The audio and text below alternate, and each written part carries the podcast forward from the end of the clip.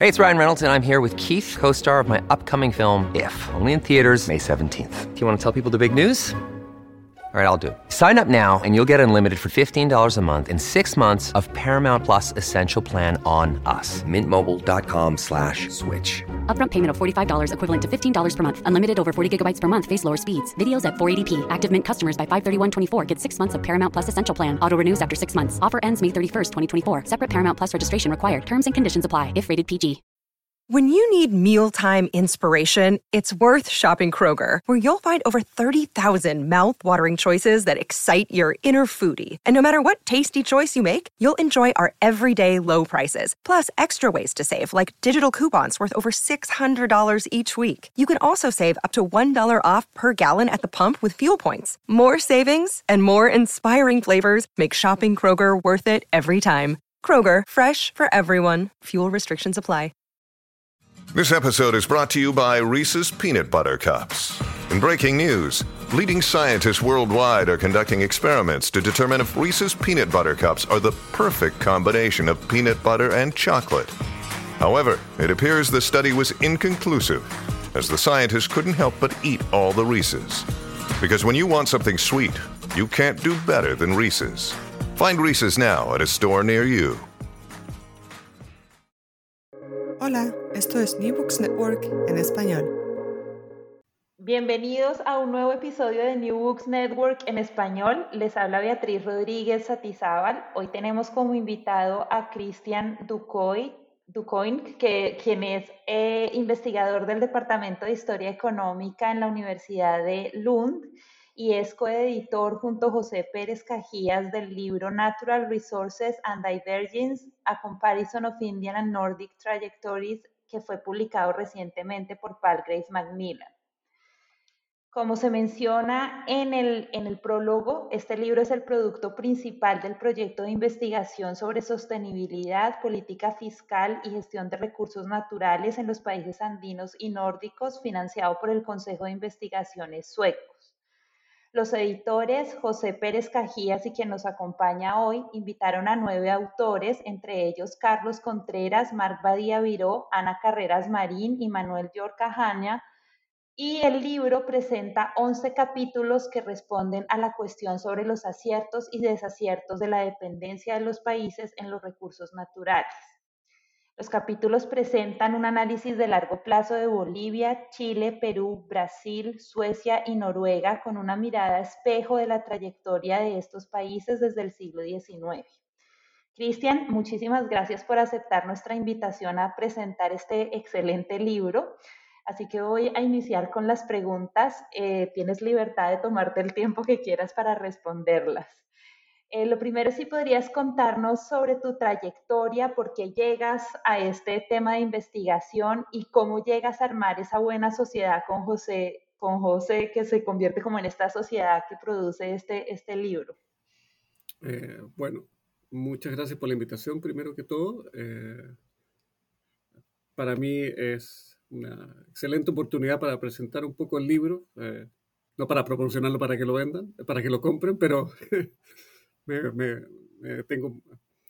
Como el libro está en inglés, es algo que habíamos pensado en algún momento traducirlo, eh, es algo que todavía tenemos en, en mente, pero por el momento eh, está bien poder eh, dar un pequeño resumen en, en, en castellano.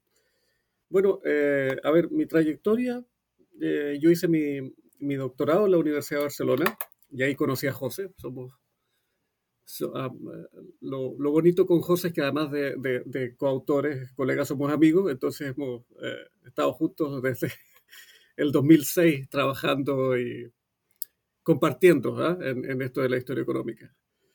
Em, yo hice mi tesis eh, sobre maquinaria eh, y, digamos, desarrollo económico en, Chile, una, una, una tesis muy de cuentas nacionales, historia económica cuantitativa pero tradicional, es decir, ver de dónde viene la eh, dónde está la data, dónde están los, los números, cómo esos números se relacionan con los con la larga duración, con el con, eh, con las teorías económicas. Y José hizo su, su tesis eh, sobre la reconstrucción también de las cuentas nacionales bolivianas y ambos eh, estuvimos desde el principio quizás un poco interesados por el tema de los recursos naturales. Eh, en mi caso, porque las máquinas necesitan energía y en el caso de José, porque buena parte de los recursos fiscales de Bolivia, como sale en, uno de los en el capítulo 5 del libro, eh, provenían de los recursos naturales. Entonces, digamos que desde el principio que hemos estado interesados en los recursos naturales de nuestra región y como teoría. A los dos nos tocó participar en un libro previo a este libro, que puede ser como uno de los predecesores de, de la idea que tenemos en este libro, que fue el libro de Natural Resources and Economic Growth, eh, que fue editado por Henry Willebald, eh, Vicente Pinilla y Marc Badía Miró, uno de los... Y Marc Badía está eh, incluido también acá en, en, este libro en, en, dos capítulos. Entonces, digamos que esta, nuestra trayectoria, mi trayectoria, ha estado muy, muy eh, ligada, muy, muy, muy, em, muy en conversación con los recursos naturales. No es el único tema que trabajo, pero es el tema principal que trabajo. bueno, la cosa es que, pese a que em, cada uno tomó caminos distintos después de terminar el doctorado, yo trabajé un tiempo en la Pompeu Fabra, José eh, eh, trabajó eh, eh, en Bolivia y después volvió a Barcelona. Eh, seguimos en contacto y en el 2017, 2016, perdón, cuando yo ya estaba, cuando yo ya estaba, ya me había cambiado a Suecia, yo tenía en mente, antes de irme a, Suecia, digamos, cuando empecé a postular a, lo de Suecia, yo hice mi, mi postdoctorado en Umeå, en el norte-norte de Suecia yo ya tenía la idea de que había algo con respecto a los recursos naturales y cómo se manejaban que pueden ser la clave o, una de las principales respuestas para entender por qué los países divergen. Y, había un, proyecto eh, en, Suecia que se llama Swedish Research Links y que promueve la investigación con países de renta media baja o renta baja. En este caso estaba Bolivia todavía en el, en el, en el ranking, entonces le dije José, oye, ¿qué tal si postulamos esto cuando José estaba en Bolivia? Postulamos esto, tuvimos la, la suerte de ganarlo, hicimos un, proyecto que yo todavía considero que es muy bueno y que nos ha permitido hacer muchas, muchas cosas, eh, muchos viajes, muchos workshops, muchas conferencias. Eh, tengo que hacer pronto el informe, entonces me tengo que poner a contar cuántos artículos y obviamente el libro que ha salido de esto pero más que nada nos ha permitido durante este tiempo mantener una red de trabajo con respecto a los recursos naturales y mantener esta, esta relación Suecia, España, Chile, Bolivia, que ha sido muy interesante, y obviamente Perú también con, con, eh, con Carlos Contreras. La, la cosa es que eh, eh, al, al, lograr este proyecto, una de las cosas que prometimos fue que ahí iba a haber un libro al final del, del, del eh, del proyecto y aquí está el libro, tú lo puedes ver, la gente que está escuchando el podcast no lo puede ver, pero eh, acá está la prueba de que hemos hecho el, el output prometido y, y, la verdad que es el primer libro que edito, pero estoy muy contento porque eh, pienso que el, el, el, resultado ha sido bastante bueno. Y bueno, eso es lo que te puedo decir de mi trayectoria y cómo llegamos a esto. El, el origen es esta, con José hemos... Hemos sido colegas y amigos desde hace mucho tiempo y los dos siempre tuvimos algún tipo de, de idea de que tenemos que ver más en esto los recursos naturales. Y el haber participado en el libro anterior editado por, Henry Willebal, eh, Marc Badía Miró y Vicente Pinella nos ayudó mucho, yo creo que, a desarrollar la idea. Muy bien. Y en cuanto al reto de ser tu primera edición, si puedes contarnos un poco quiénes son los autores del libro, a qué responden en sus capítulos y, cómo llegaron a formar este grupo de autores para este libro. Bueno, ese es el, más complicado de las preguntas, porque, em, a ver, eh, vamos a ir por capítulo por capítulo, porque así no, se, me, se me olvida nadie y, y es más... Eh, eh, eh, es, ¿cómo se llama? Es, es, igual, con, es, eh, es, equitativo con cada uno. Entonces, bueno, José Pérez y Cristian Ducoin, obviamente ya está claro, vamos a hablar más de nosotros más adelante. el segundo capítulo, que es Globalization and Natural Resource Abundance, es una comparación entre Noruega y, Chile. Y aquí está Marc Badía-Amigo, Ana Carreras Marín y Cristian Navarro. Em, Ana, Ana Carreras Marín y Marc Badía eh, son eh, colegas y amigos de la Universidad de Barcelona, con los cuales hemos trabajado hace mucho tiempo. Con Ana, este fue el primer capítulo que yo, eh, Ana era, la, la, primera vez que yo trabajaba directamente con ella, pero José y Marc, Marc tiene no, sé cuántos artículos con Ana y, capítulos de libros, y José Pérez había trabajado con Marc y Ana en algunos capítulos anteriormente y, libros también. Y Cristian Navarro es, actualmente yo creo que ya terminó el máster, pero entonces era, un estudiante de máster que se estaba eh, metiendo eh, eh, constantemente en temas de, estaba introduciéndose en temas constantemente de historia económica y, había trabajado ya con Marc y Ana Carreras anteriormente, también de la Universidad de Barcelona, Cristian. Eh, bueno, Mark y Ana ya los había presentado, que este es el capítulo de los precios del, cobre, que es un, un, capítulo de libro que partió como un working paper en donde simplemente era una cosa que yo había encontrado en los archivos que me, me, llamó la atención de que el precio internacional del cobre no tenía relación con el precio, no, cuando digo no tenía relación, no era exactamente igual al precio de exportación del cobre chileno en esta época. 1850, 1913. Y le, pregunté, le, comenté a Mark, oye, ¿qué te parece esto? Es raro un poco lo, que los precios no sean iguales. Me dice, eh, Ana estaba trabajando entonces un capítulo de libro y un artículo con José Pérez, que era sobre el estaño, y en donde les, les aparecían cosas similares. Y Ana y Mark también habían trabajado con respecto a las exportaciones de carbón y el precio del carbón, y también le salían cosas raras cuando se, eh, tú compatibilizabas o intentabas hacer el, match entre eh, las eh, exportaciones e importaciones, digamos, entre lo que recibían de los países desarrollados y lo que los países desarrollados decían que enviaban a los, a, los países en desarrollo, como los países latinoamericanos. Entonces, ese, ese capítulo como que trata de mostrar de cuál es la, el real precio del cobre y además utilizamos datos de Noruega también para mostrar que los casos, el caso de Noruega el match era mejor. Entonces eso es algo, este capítulo es muy interesante, pero abre un montón de otros eh, debates eh, con respecto a las estadísticas comerciales y además cómo, cómo analizamos el precio o el precio real de, la, de, los recursos naturales. Entonces, de este capítulo hay mucho más que se puede sacar todavía. ¿eh? Espero.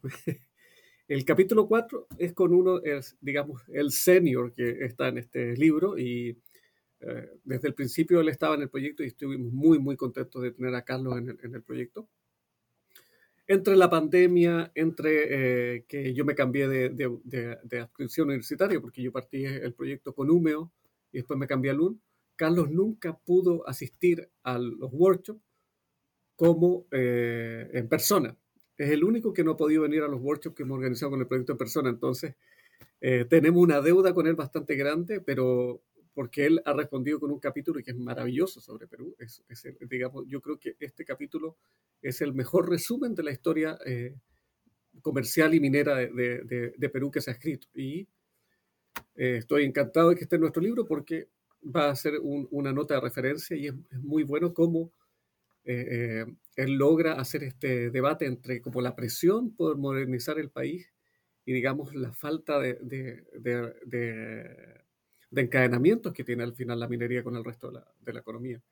El caso de Perú es muy interesante también porque ahora estamos viendo, eh, después de, cerca de 20, 25 años de crecimiento sostenido las exportaciones mineras de Perú, como que se sigue, sigue creciendo la minería, pero estamos viendo cómo las instituciones no están respondiendo al crecimiento de esa minería y a la vez como la minería no está entregando un, un, proceso de desarrollo más eh, profundo, si se puede decir de alguna forma, al, al, resto de la economía peruana. El capítulo 5, en donde eh, eh, está Sara Torregrosa Hetland, que bueno, eh, además de que Sara Torregrosa es experta en, temas fiscales y en temas de, eh, eh, de, impuestos, es la madre de mi hijo, entonces tiene una, un papel muy importante en, este libro, porque eh, gracias a que ella ha podido ayudarnos durante este tiempo a que quedarse más tiempo con los hijos. durante cuando estaba finalizando el libro, ella un par de fines de semana yo tuve que venir a trabajar a la oficina y ella se quedó con los niños, así que no solamente este excelente capítulo, sino que también ah, ah, me ayudó, nos ayudó profundamente a, tener el tiempo para terminar el libro.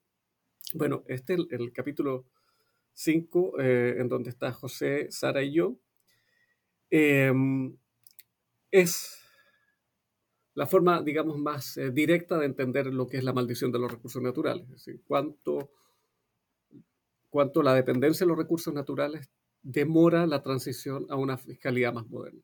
Y eso lo estamos trabajando en otro artículo que está en revisión hace no sé cuánto tiempo en Resource Policy, pero no quiero apurar a nadie con, eh, esto que estoy diciendo, pero es, es eso. ¿eh? Está hace bastante tiempo ahí eh, otro, otro, otro output de este, de este libro, de este proyecto. El Capítulo 6, donde está, aparecen Rodrigo Rivero Cantillano y Manuel Yorca Jaña. Bueno, Manuel, eh, ¿para qué presentarlo? Quizás Rodrigo es menos conocido, pero es alguien que se está haciendo eh, su nombre en la, historia económica chilena y latinoamericana. Eh, Rodrigo, yo lo conozco desde también del doctorado en, Barcelona y Manuel lo conozco desde el 2010, que una vez que nos conocimos en la British Library, que él, yo estaba haciendo un trabajo de archivo y él estaba haciendo sus últimos papeles para volverse a Chile. Em, este capítulo, junto con el capítulo, eh, con el capítulo 8 del, petróleo en Noruega, este capítulo es, podríamos decirse, este son los que nosotros no teníamos pensado al momento de hacer el, libro y fueron una petición expresa de los reviewers del libro, porque esto hay que decirlo también, el, libro no es que hayamos presentado una propuesta a, a Palgrave y, y no, el, libro ha pasado por por varios reviewers. ¿eh? muchas veces se piensa que, esto es importante decirlo acá, que muchas veces se piensa que un libro es como, ah, ya, es más fácil, se escribe y, punto. No, no, no. Eh, la única diferencia quizás es que uno puede saber quiénes son los reviewers, pero el proceso es, eh, es, bastante complicado y es a veces incluso más complicado que el de un artículo porque eso tienes que ser aceptado todo el libro, no solamente el artículo. Bueno, entonces los, eh, los reviewers y eh, los, los, editores de la de Palgrave nos dijeron, ¿saben qué? Eh, a este libro le falta un capítulo en donde haya una comparación más de well-being, de welfare. Y nosotros estuvimos completamente de acuerdo, entonces invitamos a, a, Rodrigo y a Manuel para que hicieran un capítulo sobre lo que ellos estaban trabajando, que son los indicadores de desarrollo en, en el caso específico de Chile, pero que pudieran hacer con los datos disponibles una comparación con los países nórdicos y Bolivia y Perú. Y salió este capítulo que es muy bueno, muy bueno también, y también es una referencia para esto, que, eh, que porque, porque, yo estoy muy metido en el tema de dejar atrás el, el, el PIB como medida de, de, desarrollo. Esto también está en la misma línea. Tenemos que dejar el PIB como medida de desarrollo, ya no nos sirve simplemente, no nos sirve, y tenemos que ir a este tipo de indicadores, estos indicadores que van directamente relacionados con el bienestar de la población.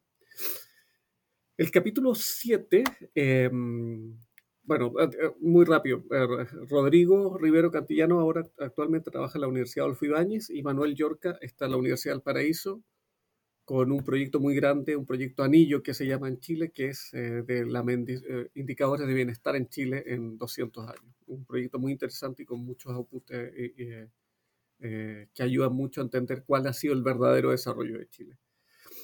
El capítulo 7 es un capítulo que, en donde hay eh, eh, escrito por José Pérez Cajía y Kristin Ranestad. Kristin Ranestad es colega mía acá de la Universidad de Lund. Ella hizo su doctorado en, en Ginebra y también tuvo un postdoctorado en Oslo. ella digamos, es una de las predecesoras de esta idea de comparar los nórdicos con, eh, con eh, los países latinoamericanos, porque ella hizo su tesis sobre, eh, digamos, el capital humano en la ingeniería, en, la minería entre Noruega y Chile.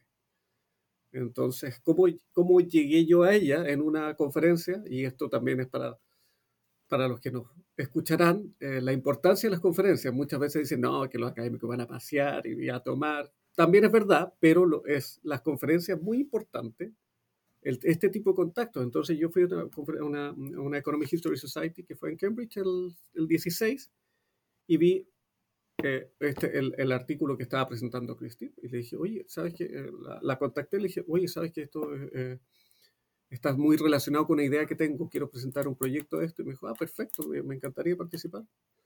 Y desde entonces que hemos trabajado con Christine y, em, y este, este capítulo explora esta, esta comparación que había hecho ella con, em, con Noruega-Chile con el resto de países. Y es muy interesante también porque aquí tenemos las tasas de alfabetización, el número de ingenieros por minería y ahí, ahí, es cuando uno se da cuenta por qué estos países, por qué los nórdicos eh, están donde están y por qué los países latinoamericanos eh, se han quedado con esta divergencia tan grande, cuando potencialmente podrían haber sido eh, o las condiciones de vida mucho mejores para su población. El capítulo 8, con Helge Rydvik, él es un investigador noruego que eh, como decía anteriormente con el capítulo 6, es uno de los capítulos que nos pidieron cuando se, hicimos la, primera presentación propuesta del libro, el 2000. También esto es importante que la gente sepa cuánto se tardan estas cosas. Eh, yo presenté la propuesta del libro en abril del 2018 en la Economic History Society de... Ay, ¿cuál era el nombre de esta? Universidad. No recuerdo ahora exactamente el, el nombre de la, de dónde fue la Economic History Society del 18. Fue cerca de, Birmingham, pero no era el, em, no era Birmingham, pero era uno, un, Stockton Trent era la ciudad que estaba cerca, pero no recuerdo cuál era la, la, la universidad. Te prometo que no recuerdo cuál era la universidad actualmente. Pero bueno, ahí había un, stand de Palgue, ya nos habían contactado, me habían contactado diciéndome si tenía alguna idea de libro una cosa así. Y yo ya estaba trabajando en, esta idea de libro. Y cuando presentamos la propuesta, la presentamos en, en, en, en abril del 2018 y la segunda propuesta revisada la presentamos en agosto del 2018 en la Boston, eh, en, el World Economic History Congress. y entre medio cuando hicieron la revisión de la primera propuesta, me dijeron, aquí falta petróleo. Y yo soy muy anti petróleo en los estudios de recursos naturales porque siento que contamina, no solamente Kill University, es perfecto. Gracias, eh, eh, gracias, Rea. Eh, cuando em, soy muy contrario a meter petróleo en los estudios de recursos naturales porque siento que contamina, al igual que el, petróleo contamina cuando se derrama, contamina los, los todo tipo de estadística y análisis econométrico que se puede hacer, porque es completamente distinto la extracción de petróleo al resto de los minerales. Y también, por ejemplo, cuando se habla de recursos naturales, tenemos que hablar de, hay actividades extractivas del bosque, por ejemplo, que no siempre se cuentan porque todo se dirige al petróleo, petróleo, petróleo. petróleo. Pero bueno, queríamos publicar el libro y dijimos, bueno, eh, yo creo que puede ser interesante. Llamemos a alguien de, Noruega para que nos... Eh, un experto en petróleo, que obviamente los noruegos tienen bastantes expertos en petróleo. Contacté a Olaf Viken, que había sido, que él, había venido a un workshop que organizamos en, en, en, en, enero del 2018. Y él me dijo, mira, me encantaría participar, pero hay alguien que sabe más de petróleo que yo. Y además, él estudia el petróleo en comparación con Brasil. Entonces dije, pese a que esto está enfocado en los países andinos, yo creo que nos van a aceptar si ponemos Brasil y explicamos por qué Brasil. Y Helge hizo un capítulo maravilloso en donde eh, muestra cómo la política eh, de extracción de petróleo en Noruega ha podido diversificarse, a diferencia de lo que ha pasado en Brasil, que Brasil ha, empezado a aumentar su, producción de petróleo, pero sin la diversificación que ha tenido Noruega, que ha sido principalmente hacia tecnologías relacionadas con el petróleo. Entonces es muy interesante también ver de cómo incluso una industria tan extractiva como la del petróleo se puede convertir en una industria de conocimiento. El, capítulo 9 y 10 yo creo que tienen que ir eh, eh, juntos cuando se mencionan eh, a los autores y, a, qué van. El artículo 9 es mi proyecto actual, que es Genuine Savings. Acá le puse otro título, Weak Sustainability, porque es medir las, lo que se llama sostenibilidad débil, que es entender de que podemos reemplazar los recursos naturales a través de inversiones productivas, capital humano y capital físico. Y el, método de las Genuine Savings, ahorro genuino, eh, es una de las alternativas del, del, del, PIB per cápita. Entonces, en este, en, este, eh, en este capítulo, viendo desde una perspectiva histórica con las, las, dos bases de datos que teníamos entonces, ahora estamos trabajando la de Bolivia y Noruega. La de Noruega ya debería salir en unos minutos el working paper que acabo de escribir sobre, con una, eh, con una coautora, Johanna Fink, en donde hemos estimado las, las eh, Genuine Savings de Noruega, pero no estaba entonces para el año pasado, así que va a haber que va, hay que hacer una actualización de este, de este capítulo. De todas maneras, están las, las cuentas históricas de Chile eh, y Suecia comparadas con las cuentas que entrega el Banco Mundial. Y nuevamente nos encontramos como el mensaje principal del libro. Primero, los recursos naturales son fundamentales en su manejo para alcanzar el desarrollo. Y segundo, la idea de que estábamos más, más cerca a finales del 19, según las mediciones de PIB per cápita, no es tan así. Y en realidad la, la, divergencia es bastante anterior por parte de los países latinoamericanos si contamos otras medidas que no sean el PIB per cápita. Finalmente, ¿por qué tengo que decir que el capítulo 10 va, eh, tiene que ir muy eh, de la mano con el, el, capítulo 9? Porque el capítulo 10 es un capítulo, no porque lo haya esté involucrado en este capítulo, pero también uno de los capítulos que más me gusta del libro porque eh, en él participa Anne Kristen Perkins, que fue, es una coautora y amiga de la Universidad de Húmedo, una de las, eh, una de las más importantes investigadoras actual de eh, políticas medioambientales en el largo plazo. Ha hecho una muy, muy, muy larga carrera, principalmente con el tema de los la política medioambiental en, la, en, la empresa, en las empresas de celulosa y papel de suecas, que son muy importantes por la extracción de, del bosque. Y em, este capítulo compara las divergencias, primero, de por qué ocurre la política medioambiental con respecto a la minería en Suecia, y segundo, lo tarde que llega a un país como Chile con una industria del cobre tan importante. Hay unos gráficos muy interesantes con respecto al, a las emisiones de sulfuro, eh, y cómo el, sulfuro está tan, tan, tan eh, correlacionado con la, la, fundición de cobre en, en Chile, con, con, unos picos de una cantidad de sulfuro emitido en Chile brutales a, a, a mediados de los años 60. Entonces, digamos, esos son todos los autores, esos son todos los capítulos del libro. Ah, una, una, cosa que tengo que decir, quién escribió el prólogo, que yo creo que también es, es muy importante decirlo, Patricio Meller porque esta idea de comparar nórdicos y, latinoamericanos no, no, es nueva y no es mía, eso hay que decirlo claramente, ni mía ni de José. En 1990 se escribió un libro muy interesante que se llama Trayectorias Divergentes, que eh, Magnus Blomström y Patricio Meller fueron los editores y eh, la única crítica que se le puede hacer a ese libro, porque fue muy innovador, fue muy interesante y las preguntas que se que generó son los que nos han llevado a escribir este libro. La única crítica es que no era realmente una comparación, sino que eran los casos de, los países latinoamericanos y los casos de los países eh, nórdicos, como con una conexión que era la intro, que era una intro eh, extraordinaria por parte de Patricio y Magnus, pero cada, después cada capítulo con los países. Eh, entonces no era realmente una comparación, sino que era como una descripción crónica de cómo habían divergido estos países a través de esta introducción que eh, unía todos los capítulos.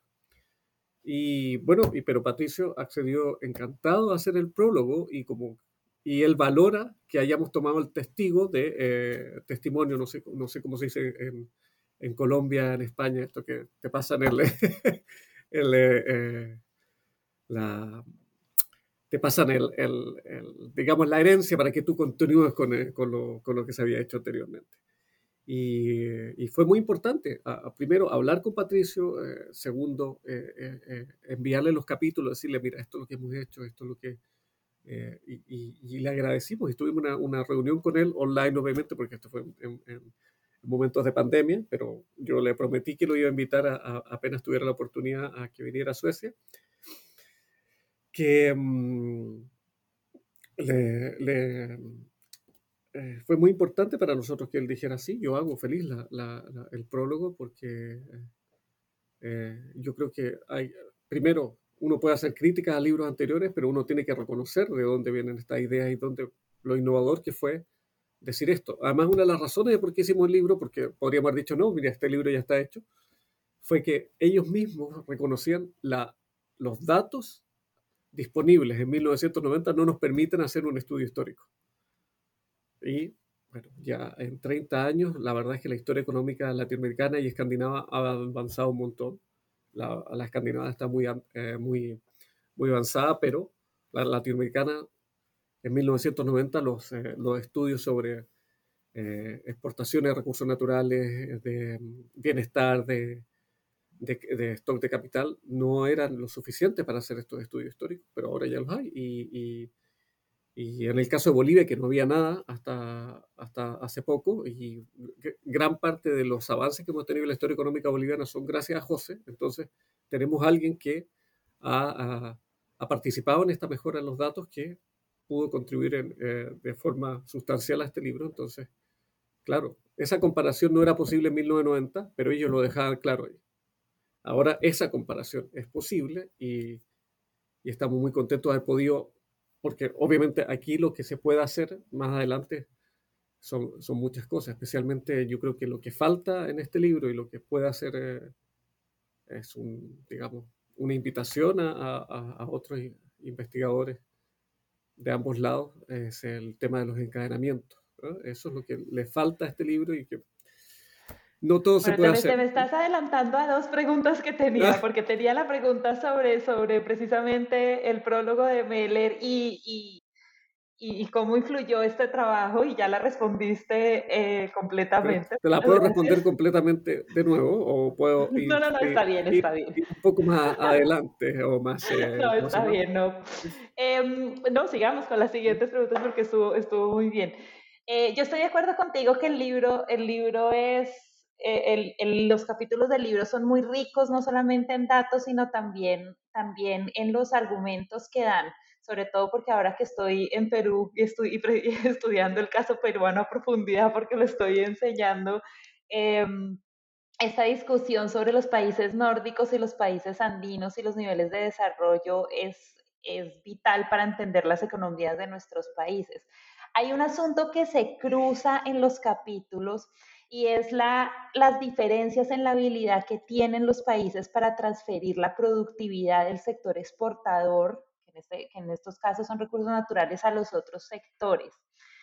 Eh, yo quisiera que, que, que, nos contaras un poco en, en, en, la investigación que hacen los autores y que han hecho José y tú, cuáles son entonces las semejanzas, si existen algunas, y qué explica estas diferencias. Look, Bumble knows you're exhausted by dating. All the must not take yourself too seriously and 6 1 since that matters. And what do I even say other than hey? well, that's why they're introducing an all new Bumble with exciting features to make compatibility easier, starting the chat better, and dating safer. They've changed, so you don't have to. Download the new Bumble now. Yo tengo mi opinión y yo creo que José tiene una distinta, pero te voy a dar mi opinión ¿eh? con respecto a los... buenísimo, por eso los voy a entrevistar a ambos. basado en los capítulos, basado en los capítulos, hay una que es, eh, digamos, la, la gran diferencia del capital humano. Esa es la que, si uno lo mide incluso con el país más rico que es Chile, la diferencia de capital humano de Chile con Noruega, Suecia, es muy alta en 1890 y 1920, digamos, en el periodo donde Chile creció más o donde tuvo la mayor eh, eh, parte de las exportaciones. Eh, hay algo que obviamente no hemos mencionado, pero que todo el mundo lo sabe, digamos, de, de, estos países, pero los que lo van a leer algunos quizás no sabían, de la Guerra del Pacífico, que fue una... En realidad el término debería ser la Guerra del Salitre, porque los intereses por el salitre en, en la década de 1870 cruzaron a estos tres países que obviamente hubieran tenido una, una, una mejor suerte si es que se hubieran puesto de acuerdo en cómo explotar entre los tres países el salitre. Pero bueno, eso no pasó y esta guerra eh, hay algo que muy interesante que está en el capítulo 2 que rompió el comercio entre Chile, Perú y Bolivia. Y al romper el comercio entre Chile, Perú y Bolivia, disminuyó la capacidad de diversificación de las industrias de Chile, Perú y Bolivia. Pese a que Chile, digamos, el ganador lo tomó todo y, se quedó con una sobreexpansión fiscal a producto de la exportación de salitre. Lo importante que es aumentar la, productividad del trabajo, eso no ocurrió. Y solamente el sector exportador se quedó, digamos, un poco aislado del resto de la economía en términos de complejidad económica, si se puede decir de alguna forma. ¿Cuáles son las, las semejanzas? Bueno, eh, eh, no está directamente acá, pero indirectamente sí. Por ejemplo, Suecia era un país con una conflictividad laboral muy alta a principios del siglo XX, muy, pero muy alta, es decir, una cantidad de huelgas por, eh, por empresa muy alta en comparación con otros países europeos, que, que, es algo que, que, digamos, todo el mundo tiene una idea de que Suecia es un país igualitario desde tanto tiempo, ¿no? en realidad la, la, la conflictividad del capital-trabajo era muy alta en Suecia. En el caso Noruega, que logró la independencia total de Suecia en, 1904, eh, pero en realidad que tenía un, gobierno casi autónomo desde, desde 1800, 1854, eh, creo que era, o la, constitución, no recuerdo bien exacto el año de la constitución, pero Noruega, pese que todavía era una colonia sueca en 1904, tenía el gobierno casi autónomo y tenía sus propias leyes, etc la, semejanza que se puede cruzar en estos países es las actividades extractivas, el tipo de actividades extractivas que tenían. Es decir, el cobre era importante en Noruega, no al nivel de Chile, pero era importante en Noruega. Eh, la, la producción forestal era importante en Noruega, la producción forestal sigue siendo importante en Noruega y en, Suecia, y también tenía una cierta importancia en, Chile y en Bolivia. En Bolivia porque todos pensamos, y todo, hasta, hasta que no hasta que no empecé a estudiar un poco de Bolivia, yo claro, también juraba que Bolivia era todo altiplano, pero es que en realidad son el 70% del, del, territorio es selva, entonces eh, también las actividades forestales son interesantes. Eh, la, la, semejanza con respecto a los recursos naturales y con respecto al manejo entre estos países es que en su momento también fueron actividades netamente extractivas. Y la gran diferencia ahí viene es que los sectores de recursos naturales en, en, Suecia y Noruega, los países que más estudiamos los nórdicos acá, fueron capaces de integrarse a la economía. Y en el caso de Noruega, cuando pasa lo del, digamos, está la lotería de los recursos naturales y con el descubrimiento del petróleo, bueno, no es descubrimiento, pero la explotación masiva de petróleo, ahí lo que ocurre es que en vez del país de convertirse en, con mucho respeto por nuestros amigos venezolanos, en vez de convertirse en Venezuela, se convierte en Noruega. Y, en la Noruega actual. Entonces hay un uso eh, sabio de los recursos naturales. Es decir, esto como lo, del petróleo en Noruega fue como ganarse la lotería. por la producción por habitante, por la, por la cantidad de dinero que entró, eso podría haber sido un desastre pero se invierte en un fondo soberano, se establece que la cantidad de dinero de, proveniente del petróleo tiene que ser invertido en educación, infraestructura, bla, bla, bla. Y, eh, y, algo muy interesante, claro, se dirá, bueno, pero eso es, lo lógico que se, hace, se debería hacer con el petróleo. Es que ya en, en, a, 1920 habían eh, leyes en Noruega que permitían la expropiación de eh, recursos naturales si era necesario. Y eso no, no, se puede entender a Noruega como un país comunista, etcétera, sino que pragmático. ¿ah? Entonces, los recursos naturales son una, un bien nacional, un bien de, todo de toda la población, que están por sobre intereses privados o corporativos. Eh, esa, esa yo creo que, si, si me, me, dices cuál es la gran diferencia entre estos países, es cómo manejaron los recursos naturales y cómo pese a la importancia, las exportaciones en Suecia y en Noruega de recursos naturales a principios del siglo XX son brutales, al mismo nivel de los países latinoamericanos. Pero el sistema fiscal, pero el resto de la economía no estaba basado solamente en los recursos naturales. Y yo creo que ahí ese es como el, el punto. También no es que decir, hoy qué idiotas los latinoamericanos, cómo siguieron manteniendo los recursos naturales. No, pero es que también, también son los incentivos. ¿ah? El incentivo del precio, es que si a mí me pone sin saber qué es lo que va a pasar. Me pones eh, salitre, eh, en donde lo que hay, eh, también algo muy interesante, ¿qué es lo que hay que hacer para exportar el salitre? Hay que meterlo en un saco, está casi a flor de piel, hay que reventar el caliche con, con pólvora. Los encadenamientos que se pueden sacar de ahí no son muchos, mientras que para exportar el, el hierro, para fundir el hierro, en el caso de Suecia, hay una serie de encadenamientos. Están los camiones Volvo que tienen que sacar eh, eh, las, toneladas de hierro de las profundidades. Las, em, está la fundición misma del hierro, que es mucho más eh, intensa en capital.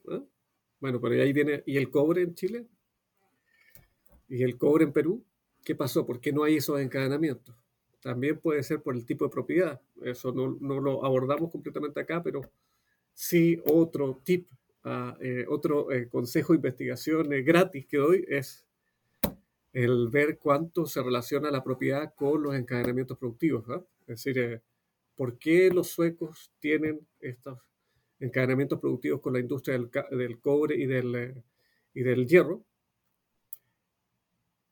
alguien podría, podría, decir, bueno, porque son suecos, habría que probarlo, habría que probar cuánto eso tiene que, por ejemplo, hay un estudio de historia empresarial maravilloso, sería ver en dónde están las inversiones de los dueños o de las sociedades de la minería fuera de la minería, es decir, dónde más invierten. Hay, hay un par, pero no, no uno de largo plazo. Ese es un tipo de investigación fantástico, es decir, qué tipo de la diversificación del portafolio de las industrias, de las familias mineras en Suecia y en Noruega. ¿Y por qué no de las chilenas ah? y de las peruanas? Está para, para, hacer un highlight de ese, de ese futuro tema de investigación. No, claramente, porque ese, em, no, no, no, no, necesariamente es la causa de los encadenamientos, pero sí puede ser algo que te ayude a explicar. ¿Por qué hay encadenamiento en esas industrias? ¿Por qué hay encadenamiento en la industria del hierro y, y del petróleo en, en Claro, y muy relacionado si los propietarios están diversificando o no hacia, hacia cadenas productivas. Exacto. Así que hay un buen tema. Bueno, yo voy a aprovechar que tú eres autor de cuatro capítulos del libro y que has mencionado ya el asunto eh, de los precios, que es uno, uno, uno de los capítulos eh, que, que, en mi opinión es uno de, los más innovadores del, del, libro, que es un tema innovador, es los precios, a pesar de que es un commodity, pareciese siempre que se estudian como el mismo precio para todo el mundo, pero la realidad es que hay una estructura de precios que difiere tanto entre productos como entre países. Entonces, yo quisiera que nos hablaras un poco más de, lo que encontraron en este capítulo y qué explica esta variabilidad de los precios y qué impacto tiene en, el desarrollo de estos países. Bien, eh, a ver, y claro, este, eh, eh, como, como te decía cuando estábamos describiendo los capítulos de los autores, yo creo que eh, este capítulo es uno de los que tiene más futuro con respecto a una línea de investigación. Y especialmente por los commodities, porque el, y, me gustaría relacionar este capítulo con lo que está pasando actualmente. Em, estamos hablando, último, en los últimos 5 o 6 años se está hablando del triángulo del litio entre Argentina, eh, Chile y Bolivia. Se espera que la producción de litio crezca exponencialmente debido a la demanda para la Green Economy. Que si estamos haciendo una Green Economy basada en una extracción abusiva de recursos naturales, no tiene nada de green, pero ese es otro tema. Eh, ¿Cuál es el precio del litio para Bolivia, Chile y Argentina? Y aquí viene otra pregunta. ¿Qué es lo importante? ¿Es el precio o el costo? Y aquí eso es lo que le falta a este capítulo y lo reconozco, es un análisis de los costos de extracción del cobre para las empresas. Porque el precio dice una cosa, el precio es lo que están dispuestos a pagar los demandantes del cobre en los mercados internacionales, pero el costo es lo, importante y lo interesante para entender cuánto de este dinero se genera como profit y cuánto de este dinero puede ser reinvertido en otro tipo de industrias o en otro tipo de actividades o incluso en reinvertido en el mismo cobre. Eso es algo para, para futuro, pero que es algo interesante acá. El, eh, el, lo, que, lo que descubrimos acá es que, claro, cuando se ven los precios internacionales de, por ejemplo, la, la Bolsa de Metales de Londres, es un precio del cobre súper puro, determinado por eh, la transacción internacional, pero lo que está exportando Chile no necesariamente es eso. Entonces, si tú analizas el precio del cobre cuando el cobre estaba siendo cerca del 30 o el 40% de las exportaciones de Chile, y eso lo conviertes a cuánto eh, participa el cobre en el total de la economía, tienes unas rectificaciones que pueden llegar hasta el 12% del Producto Interno Bruto. Eh, sí, nos ponemos muy, muy, muy, eh, muy precisos en, digamos, en, el tipo de, de, de diferenciación. Y eh, fundamental es que si, por ejemplo, se, tú mides ahora cuánto es la diferencia del precio de los catodos eh, o la diferencia en precios de... Mm, en, eh, en precios de, de, la barra de cobre o el cable de cobre, ahí tienes diferencias brutales. Entonces, está muy bien, está, la, la, está, está, muy bien que tengamos un precio claro de lo que es la barra pura de cobre, pero en realidad lo que necesitamos saber es la extracción, cuánto se exportaba por cada país en distintos tipos de cobre, porque hay muchas formas de exportar el cobre. Y, digamos, empezar a, complejizar un poco el tema del precio de los recursos naturales. Eh, pueden ir para arriba, para abajo, pero yo creo que si investigamos los precios un poco más allá de lo que es el mineral propiamente tal, eh, de, de, qué nivel los costos y a la vez eh, el valor agregado que tienen, vamos a tener series que son menos volátiles que las series que se ven cuando vemos el precio del, del, precio internacional. Y eso es algo también muy interesante para análisis de series temporales, análisis de, de encadenamiento productivo, análisis del tipo de industria que se está instalando cerca de, del cobre, de, de, la, de, la, de la explotación minera. Y eso, yo creo que lo que hemos visto acá es que hay algo que merece ser estudiado con respecto al precio de los recursos naturales y también nos puede ayudar a entender la divergencia. Quizás nos puede ayudar a entender, ah, por esta razón invirtieron más, ah, por esta razón no, no hicieron el proceso de que el cobre exportarlo más allá de la barra. Quizás no valía la pena. Y, y eso también es, Eh, hay que entender de que eh, no, así como no podemos ver a todos los, los, antecesores como, pero cómo no hicieron eso, sino que también tenemos que verlos como eh, seres bastante más racionales y con información que nosotros no teníamos en el momento, que no tenemos actualmente. Quizás también en el tipo de investigación sobre los precios de los recursos naturales tenemos que empezar a ver otras variables más allá de que de, de la la, data específica de la Bolsa de Metales de Londres. Muy bien, y, y en, en, el, en, el, capítulo que haces sobre, que haces sobre regulación y, respuestas corporativas, allí ¿qué, qué, qué encuentras puede explicar la divergencia entendiendo pues que son toma, se toman decisiones en países. Bueno, este es más, esto es lo que me cuesta más de, de, reconocer en este capítulo de lo que encontramos, que, que, la regulación ambiental en Chile empezó durante la dictadura. Eso es lo más eh, eh, difícil de, decir, ¿ah? porque y bueno, y, y, eso habla, y sabes lo, lo interesante que yo creo que yo no lo yo no, no lo hubiera dicho así tan abiertamente como lo dice mi coautora Anki, Anne Christopher porque ella no tiene la, la, connotación política de, de, esto. Y por eso es tan importante. Por eso a mí me gusta tanto leer eh, autores que no trabajan sobre sus países. Yo creo que eso, eh, obviamente hay cosas que se les escapan porque uno no puede conocer a, totalmente un país en donde no, no ha vivido su, su, adolescencia, su infancia, pero es fantástico leer así eh, autores sobre otros países con la eh, digamos, con la transparencia que no puede tener la persona donde, de, cada país, que siempre, aunque quiera ser lo más neutral que pueda, siempre vas a tener algún sesgo.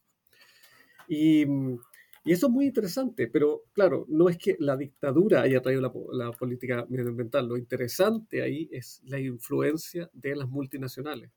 Y eso también es algo que lamentablemente en Latinoamérica tenemos este sesgo de eh, inversión extranjera eh, si la consideras buena, eres un fascista y si eh, la consideras mala, eres un comunista retrógrado. Y ahí hay, hay, que analizar la, la, inversión extranjera directa o la inversión extranjera en general con una mirada un poco más amplia. Y esa mirada más amplia es ver qué cosas positivas trae. Por ejemplo, la tecnología, eso está claro, la tecnología no, no existía de la explotación como se hizo en el, en el boom del, de, de, la explotación minera después de, del golpe de Estado del 73. Eh, hay, y, y, esa misma tecnología influyó para que Codelco generara una mayor eh, eh, mejora tecnológica porque se vio la necesidad de competir con, los, eh, con la, la, la, inversión extranjera. Y, y bueno, fundamental el tema ambiental, es decir, si no podemos hacer el contrafactual acá, me, parece un poco arriesgado. ¿Qué hubiera pasado si no llegase a inversión extranjera directa? Pero la cosa es que hasta 1980, eh, hasta los 80, en la regulación medioambiental con respecto a la emisión de sulfuros por parte de las eh, fundiciones de cobre era casi ausente. Entonces, y lo que ahora se está hablando mucho en Chile con respecto al extractivismo, eh, y bueno, en Chile, en Bolivia, en todas partes donde hay, hay extracción de recursos naturales, eh, tiene que ver con esto, tiene que ver qué, qué hacemos para que la extracción de recursos naturales no signifique que existan estas zonas de sacrificio alrededor de las, eh, de la, las explotaciones mineras. Y, y, es un drama que está ocurriendo en, en Chile, en Bolivia y en Perú pero que no ocurre de la misma forma en Noruega y, Suecia. Y en Suecia, claro, la razón, y ahí sí que se puede decir, la razón es que los dueños de, la, de las compañías mineras son suecos.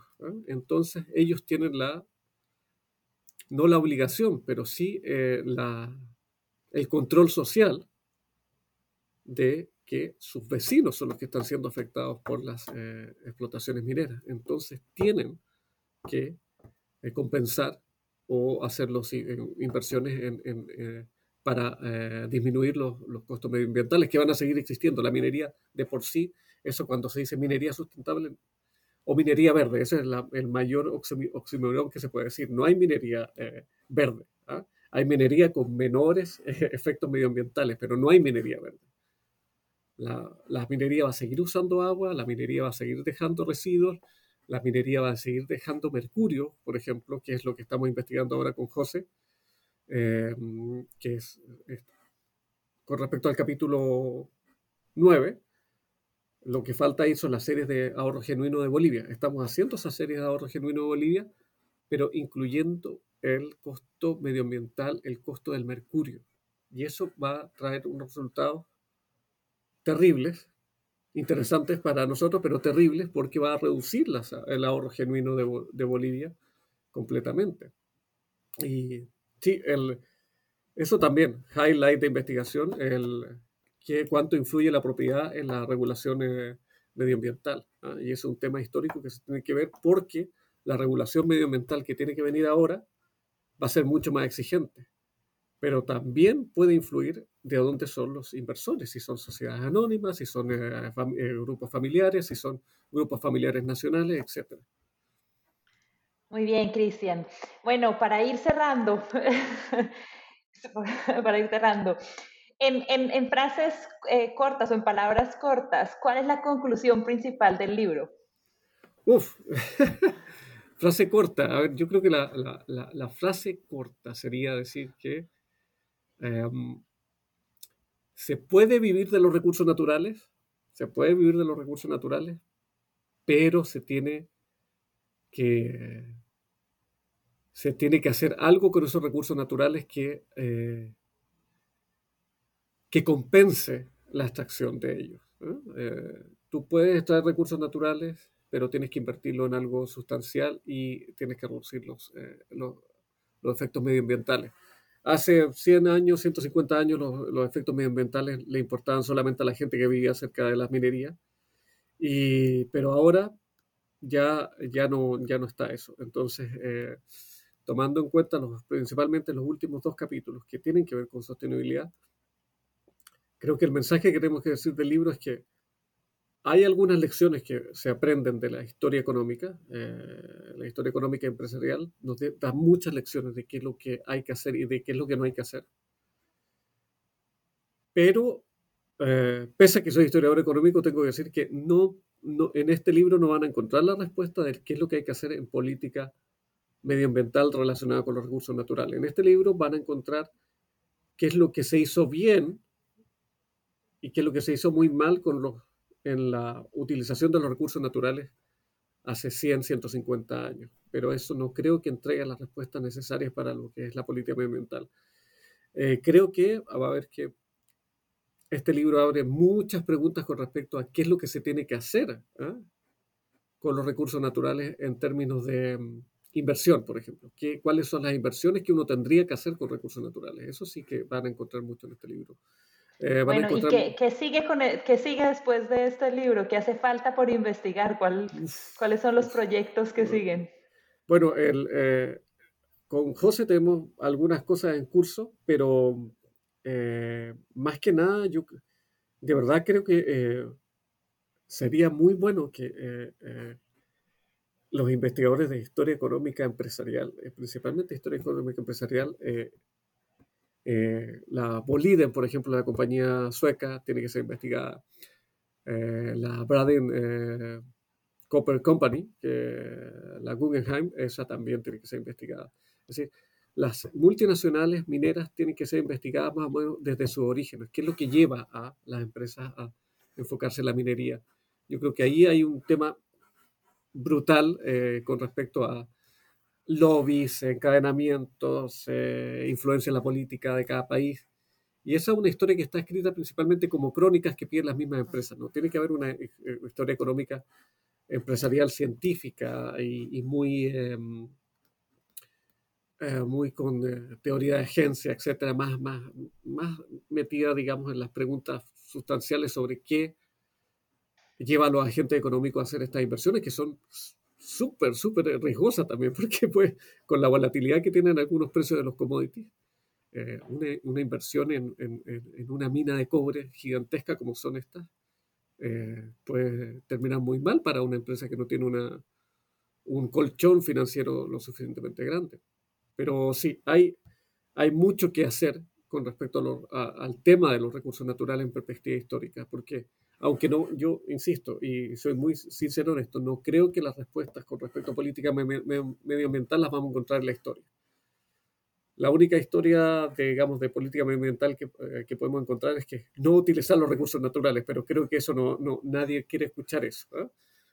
porque las zonas más sustentables del mundo son las que no han usado los recursos naturales, eso está claro, pero lo necesitamos y, y, veo muy difícil eh, la combinación entre una reducción de la demanda como, como una reducción de la demanda y la producción como piden los de decrecimiento y las mismas medidas eh, ortodoxas con respecto al crecimiento económico. Entonces, hay algo intermedio que es lo que tenemos que que aportar los historiadores económicos. No, nosotros no tenemos la respuesta, pero algo podemos aportar, algo podemos mostrar de lo que se hizo antes, eh, especialmente si comparamos nuestros países latinoamericanos con los que están arriba y los que lo, han hecho mejor.